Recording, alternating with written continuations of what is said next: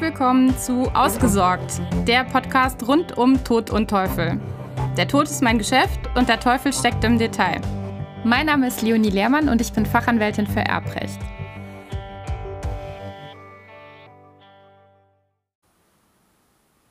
In der heutigen Episode bleibe ich nochmal bei dem Pflichtteilsrecht und zwar diesmal unter dem Gesichtspunkt unklarer Nachlassverbindlichkeiten. Das basiert auf einem Beschluss des OLG Koblenz aus dem August diesen Jahres. Und zwar lag diesem Beschluss folgender Sachverhalt zugrunde. Da hatte eine Frau drei Kinder hinterlassen, zwei Töchter und einen Sohn. Und sie hatte ihre eine Tochter zur Alleinerbin bestimmt. Die andere Tochter hatte dann daraufhin gegenüber der alleinerbenden Tochter ihr Pflichtheitsrecht geltend gemacht und dieses belief sich rein rechnerisch zunächst mal auf 7000 Euro rund. Allerdings trug die erbende Schwester vor, es sei noch nicht geklärt, ob nicht der gemeinsame Bruder möglicherweise Ansprüche gegen den Nachlass in einer Größenordnung von rund 57.000 Euro sogar berechtigterweise geltend machen könnte. Und wenn das der Fall wäre, wäre der Nachlass ausgehöhlt. Der Pflichtheitsanspruch würde sich auf null reduzieren.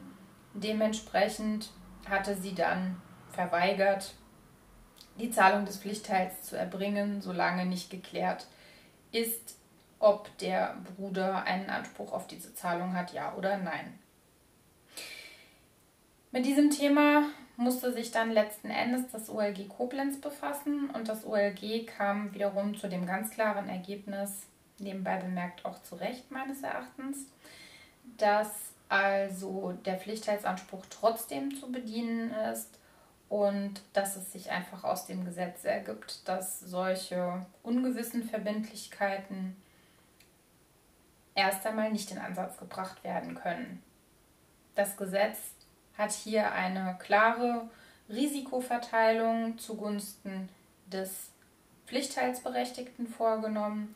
Der Erbe trägt das Risiko, dass er an dieser Stelle möglicherweise im ersten Step zu viel an den Pflichtteilsberechtigten bezahlt und dann gegebenenfalls später einen entsprechenden Rückforderungsanspruch nur noch geltend machen kann.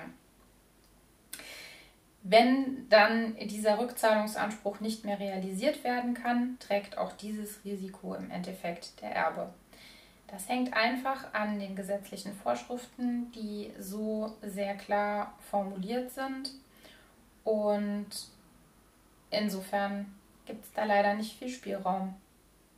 Nichtsdestotrotz, da das ja immer mal wieder vorkommt, dass man eine solche Situation hat, wo man gerade nicht weiß, ob eine Verbindlichkeit jetzt wirklich in dieser Höhe am Ende in Ansatz zu bringen ist, ja oder nein, ähm, finde ich, dass das ein durchaus interessanter Beschluss des OLG Koblenz ist, der einfach mal ein wenig Aufmerksamkeit verdient.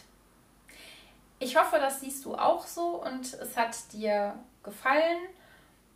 Und ich würde mich freuen, wie immer, wenn du beim nächsten Mal auch wieder mit dabei bist und mir eine positive Bewertung bei iTunes hinterlässt. Ich danke dir fürs Zuhören. Tschüss!